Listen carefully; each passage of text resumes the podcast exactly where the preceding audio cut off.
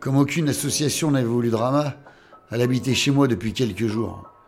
Et j'avais beau lui interdire de faire quoi que ce soit, dès que je rentrais au bureau, tout était nickel. Et en plus, elle refusait que je la paye. Elle avait fait quatre allers-retours au container à verre, et elle se demandait comment je pouvais encore tenir debout en buvant autant d'alcool. On lui expliqua ce qu'on allait faire pour libérer son mari et ses enfants. Comme on ne pouvait pas faire ça légalement, on allait devoir le faire à la sauvage, à l'ancienne.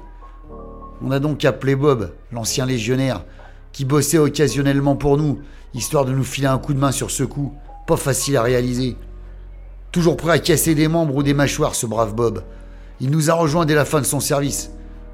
Rama nous avait préparé les spécialités de son pays malgré mon mécontentement et ma désapprobation.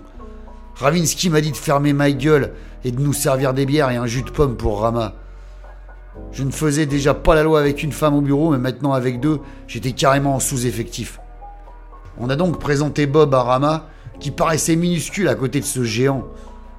Bob a eu moins de scrupules que moi et a dévoré tous les plats de Rama comme s'il n'avait pas mangé depuis midi.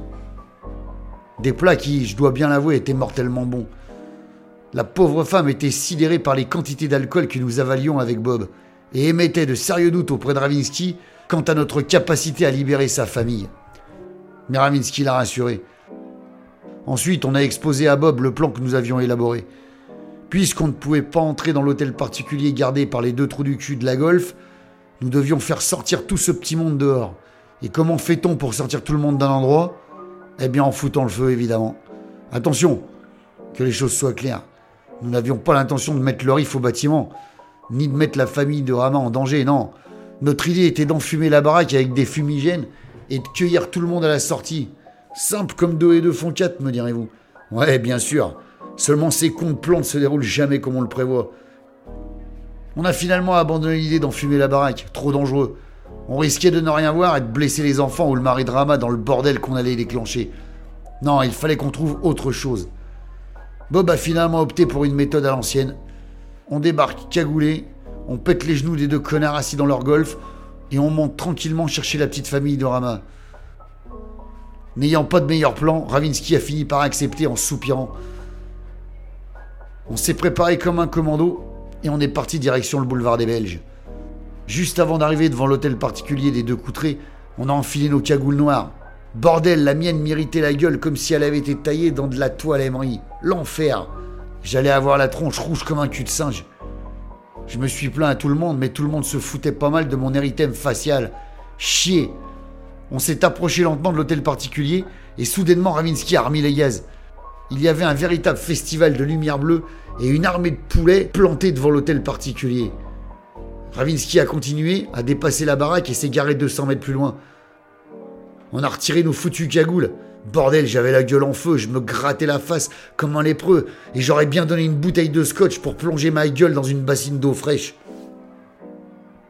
On est sorti de la caisse et on est allé tranquillement à pied vers l'attroupement qui s'était formé devant l'hôtel particulier pour voir ce qui pouvait bien se passer. Bob n'a pas eu trop de mal à nous ouvrir un passage parmi les badauds qui râlaient. Quand on est arrivé devant le plastoc que les flics avaient tendu pour empêcher les curieux d'aller foutre leur blaire dans des affaires qui ne les regardaient pas, j'ai interpellé un type qui poireautait là en fumant un cigare qui devait peser au moins dans les 2 kilos. Pas besoin d'être un putain de devin pour comprendre que ce type vivait dans le quartier. Qu'est-ce qui se passe, pieux, exactement? Apparemment, m'a dit le type en lâchant une grosse bouffée de fumée, le gardien de l'accueil a pété un boulard et a explosé la tronche du proprio avec un flingue. Une boucherie. On a interpellé un flic qu'on connaissait pour avoir des infos plus précises sur l'affaire. Effectivement, le type au cigare avait raison. Le groom avait fait une sortie de route définitive. Un peu plus tôt dans la soirée, le père de Coutré lui avait demandé d'aller acheter des vitamines. Le genre de vitamines en poudre et blanche. Le groom avait refusé et lui avait dit d'aller se faire foutre. Apparemment, le ton est monté et s'étant pas fait de Coutré à menacer le groom en lui disant que s'il n'allait pas tout de suite chercher sa farine, il ruinerait la carrière professionnelle de sa fille. Le groom est parti furieux sous les rires de ces deux trous du cul de garde du corps de deux Coutré qui étaient présents dans l'appartement au moment des faits. Il est revenu ensuite deux minutes plus tard avec un pétard et a explosé proprement la courge de son patron comme une pastèque trop mûre. Rideau, fin du bal pour De Coutré. Quelques minutes plus tard, c'est au tour de la mère de Coutré d'apparaître devant l'hôtel particulier avec deux beaux bracelets au poignet.